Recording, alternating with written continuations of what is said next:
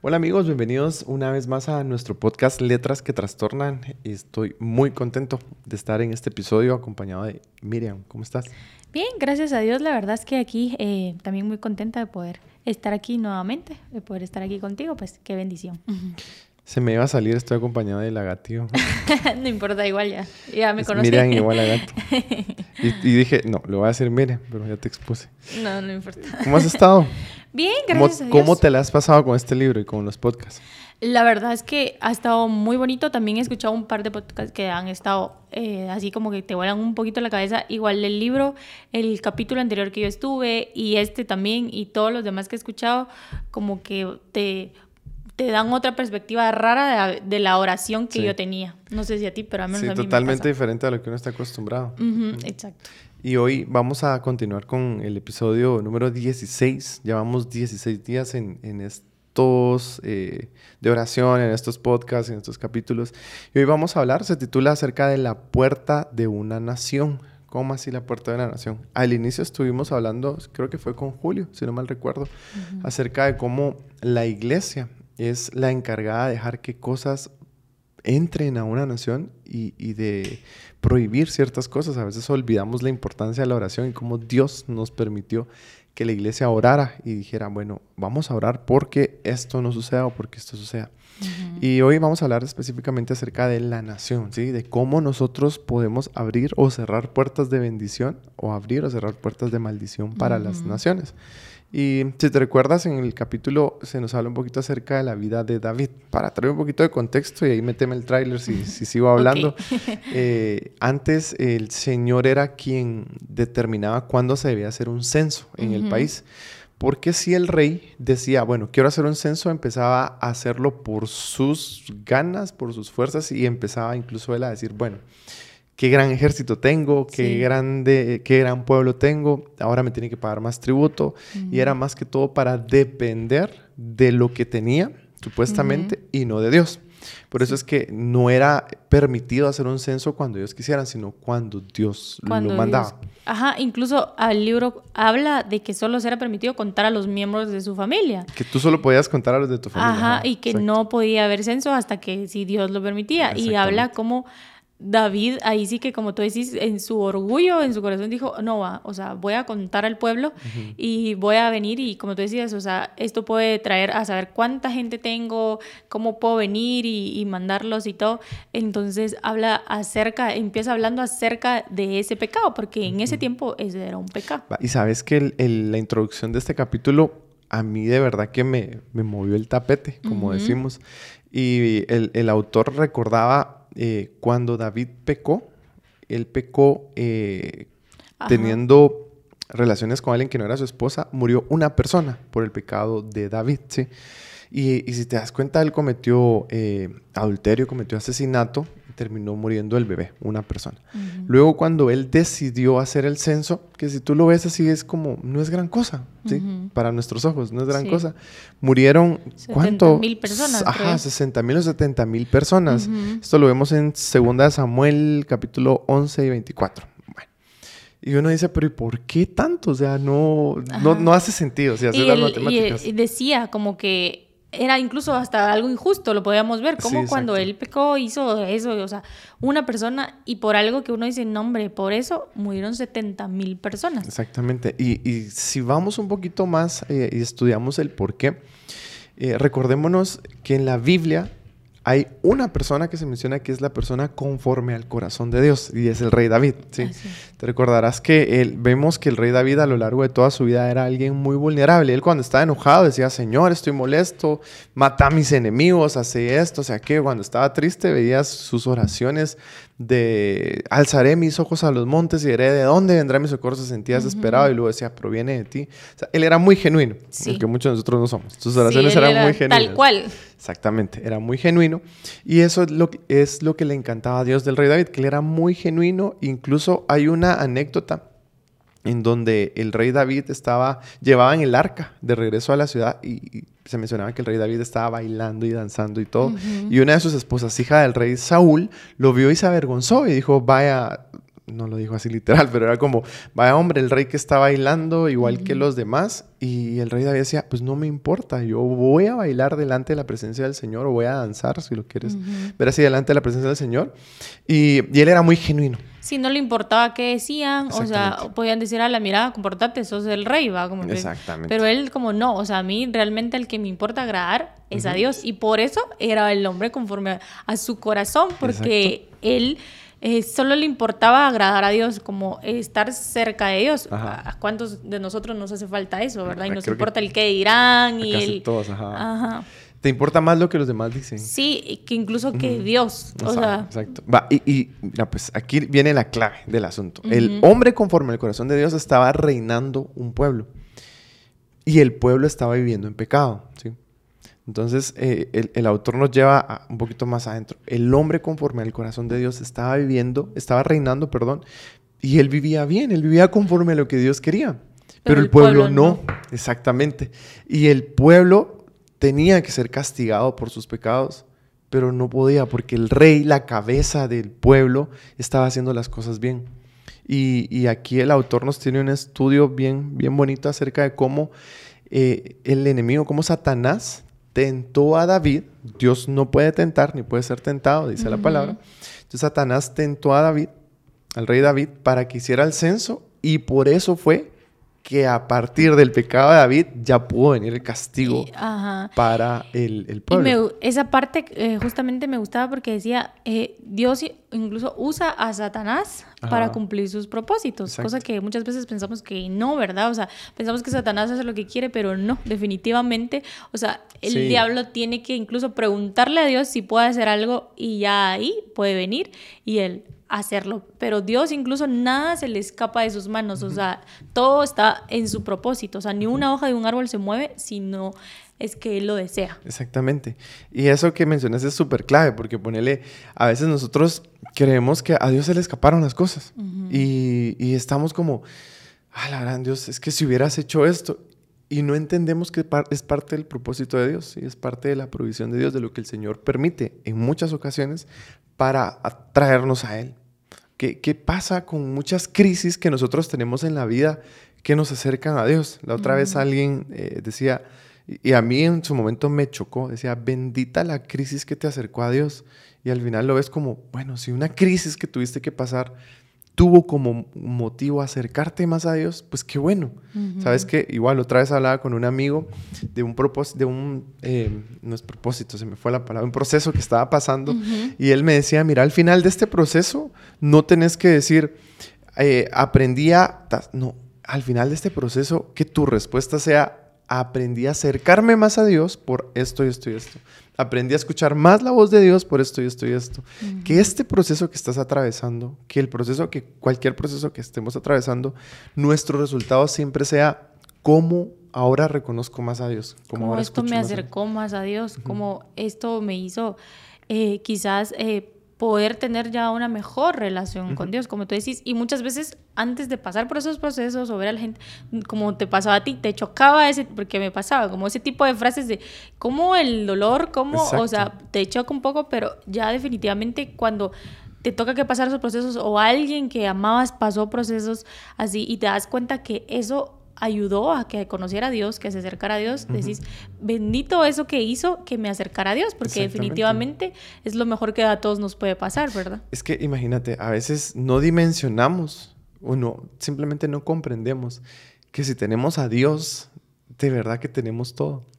Y queremos tener muchas cosas. Y bueno, tal vez si Dios está, qué bueno, ¿verdad? Pero con que tenga lo suficiente, estoy bien. Y debería ser al revés. Si Dios está, lo tengo todo. Sí, sí no importa. Y me imagino que tú en tu vida también has vivido ese tipo de cosas. Hay procesos que te han acercado más a Dios, que uno en el momento no le encuentra pies ni cabeza. No. Y uno piensa que quizás a Dios, como tú decís, se le fue. O sea, se le pasó, de plano no estaba al pendiente de mí, de plano. No, pero incluso todo está bajo su control. Y me gustaba mucho cómo el libro también como especifica esa parte, ¿verdad? Y cómo va especificando que al final, eh, ahorita me quiero pasar a otro punto, eh, de cómo eh, al final, como, como hablabas al principio, cómo como iglesia, como líderes, como pastores, somos la puerta Exacto. a a poder traer bendición o maldición. Exacto. Y me gustaba mucho porque a veces decimos como, no, si estás adelante, si sos líder, si sos pastor, no puedes equivocarte, ¿verdad? Pero en la misma Biblia, Dios no creo que yo, no me recuerdo de ninguna historia que yo haya leído en la Biblia que el líder o que el rey David, que todos los que hemos leído haya sido perfecto, no se haya equivocado. Todos en su momento se equivocaron, todos en su momento fallaron y eran líderes, eran reyes, eran eh, profetas y se equivocaron. Entonces en la Biblia nos muestra que Dios no elige personas perfectas porque no somos perfectos. Y como cuando alguien está enfrente lo señalamos más, pero al final es necesario que muchas cosas pasen como lo hablaba el, el, autor, que definitivamente eh, pasen ese tipo de cosas para que el propósito de Dios se cumpla. ¿verdad? Hay uno solo que fue perfecto y fue Jesús. De ahí no hay ninguno. no hay ninguno, de verdad. Y, y, y cómo a veces ponemos al, líder en un lugar en donde no debemos ponerlo, lo ponemos sobre un altar y queremos que el líder me modele una vida de integridad, pero yo no estoy dispuesto a vivirla, ¿sí? Y cuando el líder falla, ¡ala! Y no que es líder, pues, y no que está a cargo de esto, y no que mojamos el nombre que querramos. Y sabes que últimamente el Señor me ha estado llevando a eso, a entender que todos somos personas, todos somos personas y estamos sujetos a problemas, estamos sujetos a diferentes circunstancias. ¿Y qué tenemos que hacer? Orar por nuestros líderes. Y todos en algún, no importa la posición que tengas, siempre vas a tener a alguien a quien rendirle cuentas, ¿sí? En el trabajo así es, en el ministerio así es, en tu casa así es.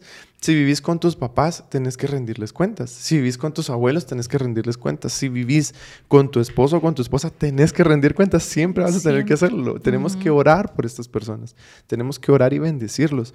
Y, y regresando un poquito al punto que tú mencionabas, el rey David era un hombre, sí.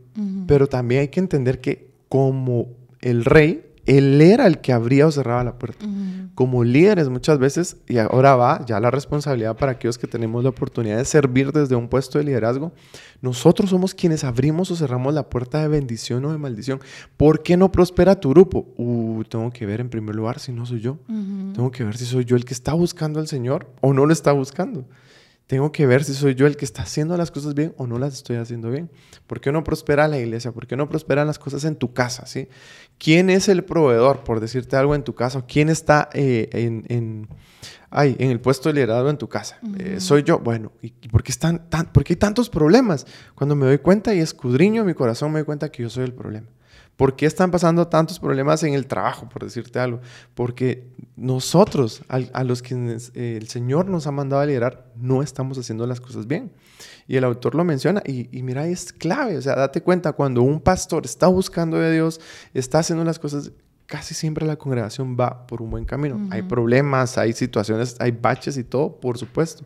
Lo mismo es un matrimonio.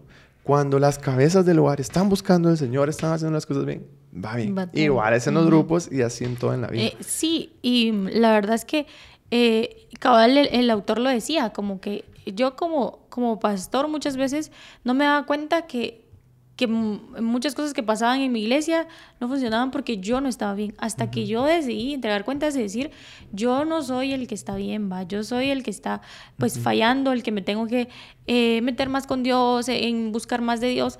Ahí las cosas empezaron a cambiar, decía él, pero a veces también nosotros, no solo la gente que está afuera y que dice, ah, no, pero es que los líderes tienen que ser perfectos, también uno como que empieza a creérselo. Es que yo no puedo fallar, va. O sea, yo estoy enfrente, entonces si yo fallo, soy lo peor y entonces al mínimo error me quiero ir, me quiero salir porque digo, es que yo no tuve que haberlo hecho. Definitivamente con esto no estoy diciendo que, que pueda seguir, cometamos todos los errores. Sí, dar, dar rienda, suelta lo que tú querrás hacer. ¿no? definitivamente no es así, sino que simplemente somos humanos y como humanos todos vamos a fallar, como tú mismo lo dijiste. Pero ahí viene el, punto. Entonces, como yo entiendo que soy humano y voy a fallar, me acerco a quien no va a fallar. Exacto.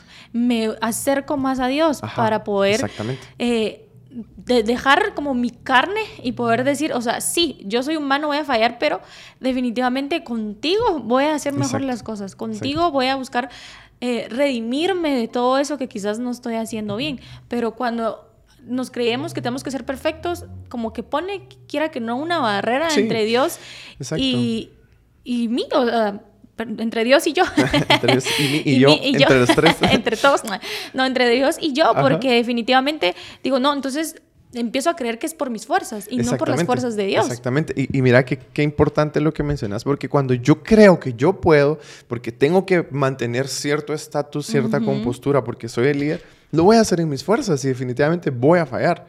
Pero cuando entiendo que yo tengo la responsabilidad, ojo que hay una diferencia entre la responsabilidad de hacer las cosas bien, me acerco a Dios, le pido al Señor la fuente inagotable de sabiduría, de perseverancia, de todo, Dios Todopoderoso. Me acerco a Él y entonces ya vengo con su fuerza, allí sí voy a poder hacer las cosas bien. Porque sí es mi responsabilidad hacerlo con la ayuda de Dios. Solo no puedo, con Dios sí puedo. Pero yo soy la puerta, ¿sí? Cuando estoy enfrente de algo, yo soy la puerta. Y, qué importante es poder eh, comprender esto, qué importante es poder eh, decir, no es por mí, es por Dios, yo voy a fallar.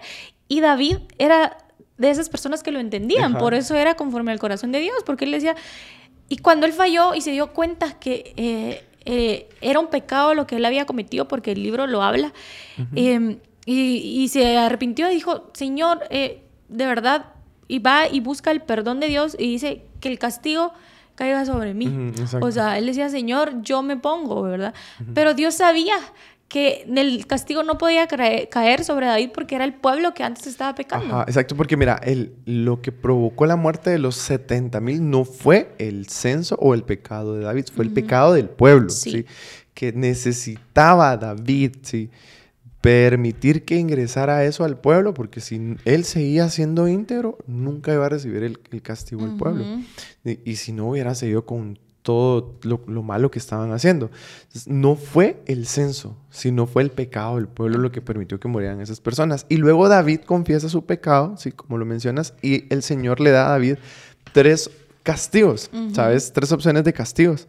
Y eh, si no mal recuerdo, era era tres días de ataques por los enemigos. Aquí está, solo que no lo encontré. Era en no sé cuántos días de, aguantar hambre. Eh, me recuerdo. Aquí está, déjame ver. Decía, estoy en una situación desesperada. Me dice. estas son las opciones que el Señor te da. Puedes elegir, ahí está, entre tres años de hambre. Él podía elegir entre tres años de hambre para todo el pueblo, tres años, tres meses de destrucción a espada de tus enemigos, o tres días de una terrible plaga durante la cual el ángel del Señor traerá devastación para toda la tierra de Israel.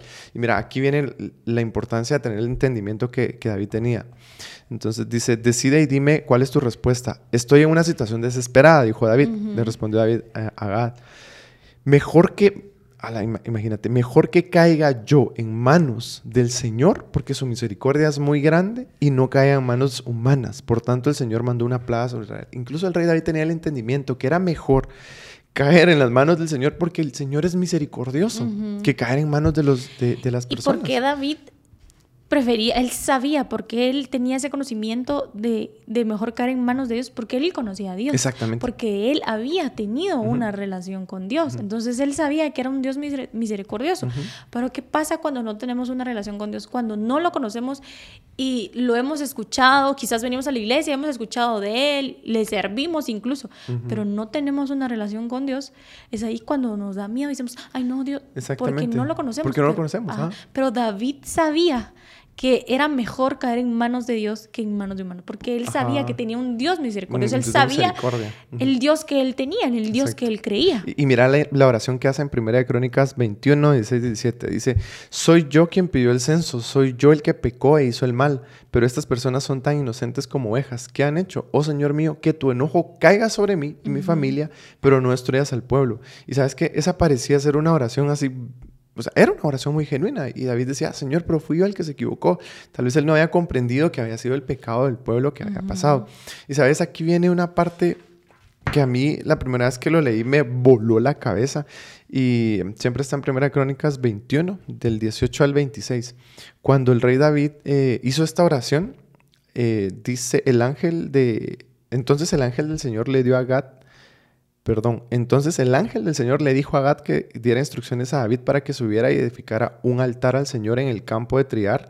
Y luego eh, menciona que David llegó con, esta persona y le dijo, mira, vendeme tu terreno, voy a hacer un altar aquí para pedirle al Señor perdón, ¿sí? Y él le dijo, no, rey, tómelo. O sea, era el rey, pues sí. puede llegar y decirle, mira, saca tus cositas y dame tu terreno. Y David dijo, no, no voy a tocar nada, no le voy a ofrecer nada a Dios que no, me, haya costado. Wow, yo me quedé era el rey, él podía hacerlo, si él quería. Incluso hasta uno puede decir, pero David, ¿por qué no tenía la humildad de decirle, ah, sí, es una ofrenda de, parte de, alguien del pueblo? No, David tenía entendimiento que él quería darle a Dios algo que le costara, ¿sí? Algo que la ofrenda tenía que ser de él, porque Dios así le dio la instrucción. Ah, Entonces no podía hacer la ofrenda del que se le había dado. Él sabía que si le iba a dar algo a Dios era algo que le que le había costado, era un sacrificio que definitivamente a él le iba a costar y muchas veces no entendemos eso. Ay, Señor, te ofrendo esto que me dio mi mamá, que me dio no sé quién, que me dio, o te ofrendo esto que me queda, las, obras, o sea, y no es así, definitivamente el, ahí especifica que tenemos que darle a Dios algo que nos haya costado, que haya tenido sacrificio, o sea, e, esa ofrenda que quizás yo me fui a trabajar y de verdad me costó, yo sudé, vine cansada, pero Señor, aquí está el fruto de mi sacrificio. Exacto, y, sabes que a veces o casi siempre creemos que la ofrenda se trata de dinero y no necesariamente, o sea, a veces preferimos ver una serie y que representa ver una serie, que no está mal, de verdad que no está mal. Pero representa un tiempo de descanso, un tiempo donde tú puedes eh, despejarte, desentenderte de todo. Pero preferimos hacer eso que venir a la iglesia. Sí. Date cuenta, a veces priorizamos todo lo que a mí me conviene, me, me, gusta, me complace, a dárselo al Señor. Como te digo, no necesariamente dinero.